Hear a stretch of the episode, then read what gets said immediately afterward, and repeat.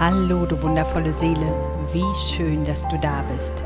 Ich bin Andrea und in diesem Podcast mach dich zu deiner Nummer 1 Self-Care, Love and Happiness darf es um dich gehen. Lass ihn zu deiner kleinen Auszeit werden, die dich dabei unterstützt, deine Wohlfühlinseln zu kreieren, dich begleitet, deine Selbstfürsorgeroutinen zu entdecken und dir zeigt, dass Self-Care ein Schlüssel zu deinem Glück ist. Nimm diese Einladung an und mach tiefe Entspanntheit und innere Gelassenheit immer mehr zu deinem neuen Normal. Let's go! Als ich vor zweieinhalb Wochen Donnerstagmittags mit meinem Papa beim Spanier saß, kam plötzlich eine Frau als erwachsene Elsa ins Restaurant. Dazu ein Mann, der für mich aussah wie ein Kapitän. Sie wurden noch von zwei Frauen in kurzen blau-weißen Kleidern und Männern mit Kapitänsmützen und zwei Kindern mit bunt geschminkten Gesichtern begleitet. Nachdem ich im ersten Moment, als ich die Elsa sah, an eine mögliche Themenhochzeit dachte, war dann irgendwann klar, dass sie Mitglieder eines Karnevalsvereins sind. Dass dies für mich erst der zweite Gedanke in der Woche vor Rosenmontag ist, zeigt, wie sehr ich Karnevalistin bin, nämlich gar nicht wie der Rest meiner Familie. Nur das Ende der Karnevalszeit, der Aschermittwoch, ist für mich wichtig, denn da beginnt die Fastenzeit. Wenn dich die geschichtliche Entwicklung interessiert oder du Ideen brauchst, was du alles fasten könntest und du wissen willst, warum es nicht sieben Wochen ohne sein muss, hör dir die Folge 16 an, denn da geht es genau darum, und die Folge verlinke ich dir unten in den Show Notes. Heute wird es um bewussten Verzicht gehen. Und auch wenn die christliche Fastenzeit in diesem Jahr schon am 14. Februar begonnen hat, kannst du dich ja jederzeit im Jahr entscheiden, bewusst auf Dinge zu verzichten und auch jetzt noch in die Fastenzeit bis zum Ostersonntag am 31. März einsteigen. Ich nutze die Fastenzeit seit vielen Jahren, um auf unterschiedlichste Dinge zu verzichten.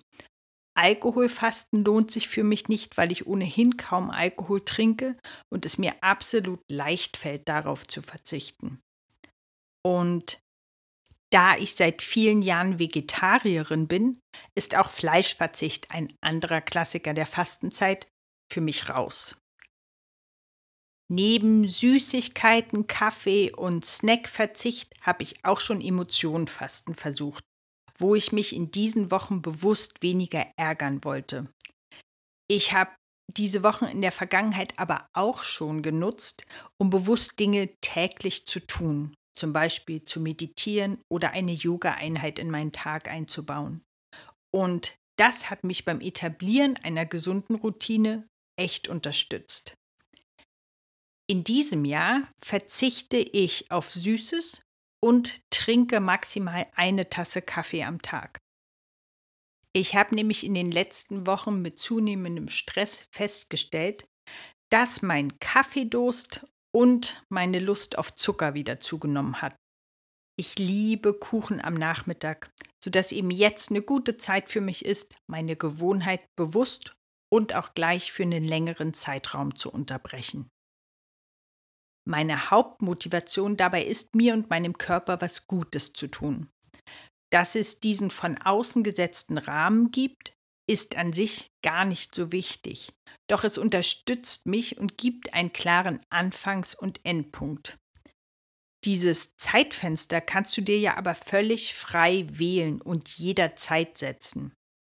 Und ich werde zum Beispiel in diesem Jahr meine Fastenzeit sicherlich früher beenden, weil ich in der Woche vor Ostern mit meiner Tochter nach Irland in den Urlaub fahre. Und da dürfen Scones und Cake auch am Nachmittag sein. Das Wunderbare ist ja, dass ich selbst wähle und somit meine Regeln festlege. Und genau das kannst du ja auch. Auch wenn ich weiß, dass jetzt einige Menschen in dieser Fastenzeit bewusst auf etwas verzichten, bin ich mit niemandem im Austausch dazu und habe dadurch extra Unterstützung. Als ich noch Lehrerin war, waren wir oft mehrere Kolleginnen oder Kollegen, die auf Süßes oder was anderes verzichteten. Und das war schön.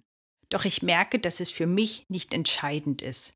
Wenn du weißt, dass du diesen Support brauchst, such dir einen Fastenbuddy, mit dem du dich gegenseitig motivierst und austauschst. Für mich ist es wesentlich zu wissen, warum ich verzichte und dass dieses Warum stark genug ist, dass ich es wirklich will. Und zwar für mich. Dieses Warum unterstützt mich dann sehr darin, wirklich durchzuhalten. Und auch wenn ich ohnehin eher willensstark bin und mich gut disziplinieren kann, sonst hätte ich so manchen Auslandsaufenthalt nicht möglich machen können und auch mein Musikstudium nicht geschafft, gibt es Momente, in denen ich schwach werde oder schwach werden möchte. Da ist es für mich wichtig, dass ich das Verzichten selbst gewählt habe und wie einen inneren Vertrag mit mir eingegangen bin. Dieses oder jenes eben für sieben Wochen oder den Zeitraum X zu lassen. Und mich mir selbst gegenüber zu verpflichten, weil ich das wähle, ist für mich wahnsinnig kraftvoll. Sieben Wochen finde ich schon eher eine lange Zeit. Und deshalb frage ich mich auch, was wirklich realistisch ist, für diese Zeit durchzuhalten.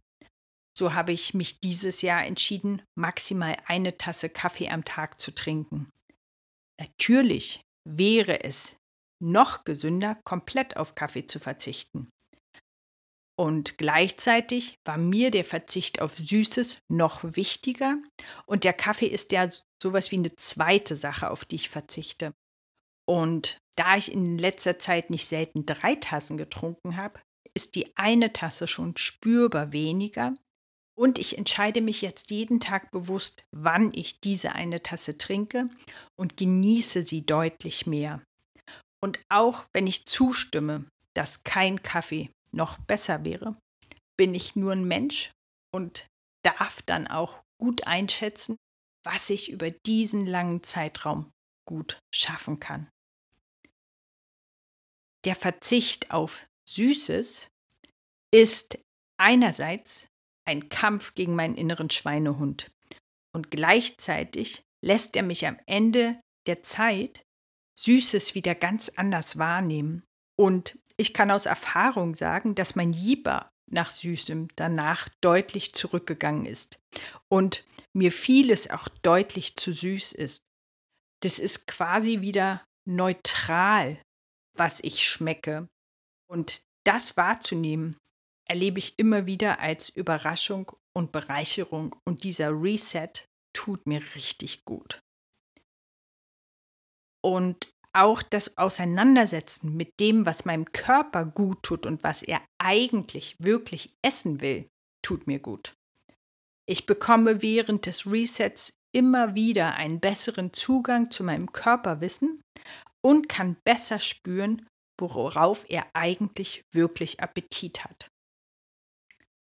Ich folge seit einiger Zeit der Glucose-Goddess Jessie Enchancepé, die viel darüber spricht, wie wir unseren Körper mit unserem Essen und der Reihenfolge, in der wir die einzelnen Dinge essen, unterstützen können.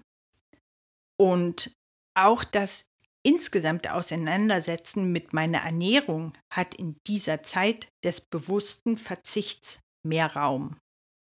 In Momenten, in denen ich schwach werden will hilft es mir, mich mit dem Warum zu verbinden und zu wissen, dass es eine bestimmte Zeit ist, in der ich verzichte. Da ich ja frei wähle, frage ich mich dann, ob ich jetzt wirklich das Fasten unterbrechen möchte und komme in der Regel zu dem Schluss, dass ich es nicht will. Ich bin auch keine Sonntagsfastenunterbrecherin, sondern wähle die gesamte Zeit zu verzichten und merke, dass mir das genau so gut tut. Das gibt mir am Ende dieser sieben Wochen dann das Gefühl, dass ich richtig stolz auf mein Durchhalten sein kann. Vor allem, weil es eben nicht immer leicht war und ich trotzdem weitergemacht habe.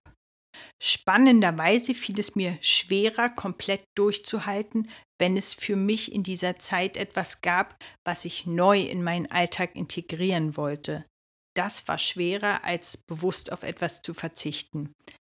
Es konnte also eher passieren, dass ich dann doch mal nicht geschafft habe, eine Yoga-Einheit zu machen oder zu meditieren. Und das war dann wiederum ein Lernfeld, um mich in Großzügigkeit zu üben und nach dem Tag Pause wieder weiterzumachen. Und dann stolz darauf zu sein, dass ich wieder weitergemacht habe. Mit dem Emotionenfasten war es etwas schwieriger, denn mich haben trotz Ärgerfasten auch in diesen sieben Wochen Dinge geärgert. Doch auch da hat es mir geholfen, eher zu hinterfragen, ob diese Sache meinen Ärger jetzt wert ist. Es waren häufig Dinge im Job, oft in Kombination mit schlechter Kommunikation, die nicht selten Mehrarbeit kreierten. Und ja, das war ärgerlich.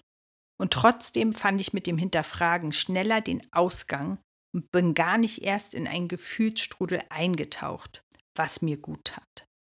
Und auch hier ist es das Bewusstmachen und dann das Bewusstwählen, was den Unterschied macht. Du kennst ja vielleicht den kraftvollen Satz von Milton Erickson. Energy flows where attention goes. Da, wo wir unsere Aufmerksamkeit hinlenken, dahin fließt die Energie. Wenn du also deine Aufmerksamkeit auf deinen Ärger richtest, bekommt der Energie und wird größer. Deshalb ist es so wichtig, sich immer wieder zu fragen, worauf wir unsere Aufmerksamkeit und Energie richten wollen. Und ich weiß, dass das nicht immer einfach ist.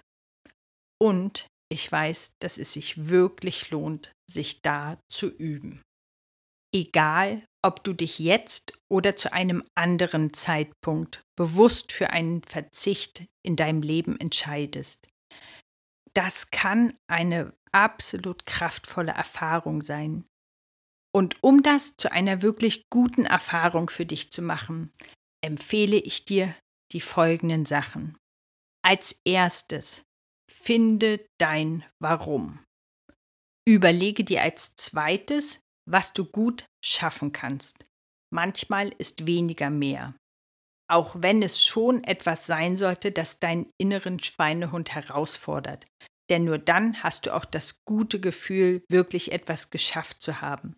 Sieben Wochen ohne Alkohol hätten diesen Effekt auf mich zum Beispiel nicht. Nimm dir als drittes immer wieder Momente, in denen du dem bewussten Verzicht nachspürst. Denn das kann dir helfen, auch nach der Fastenzeit das eine oder andere zu ändern oder beizubehalten. Als viertes, feiere deine Willensstärke jedes Mal, wenn du deinem inneren Schweinehund die rote Karte gezeigt hast. Und vielleicht magst du dir sogar was Konkretes vornehmen, um das Ende deiner Fastenzeit zu feiern.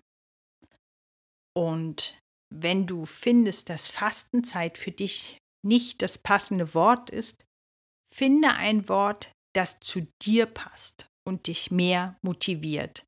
Denn genau darum darf es gehen. All diese Tipps beziehen sich vor allem darauf, dass es ein selbstgewählter Verzicht ist. Es macht für mich einen Riesenunterschied, dass ich wähle, dass ich auf etwas verzichten möchte und nicht aus gesundheitlichen Gründen vom Arzt verordnet wird, dass ich auf etwas verzichten muss.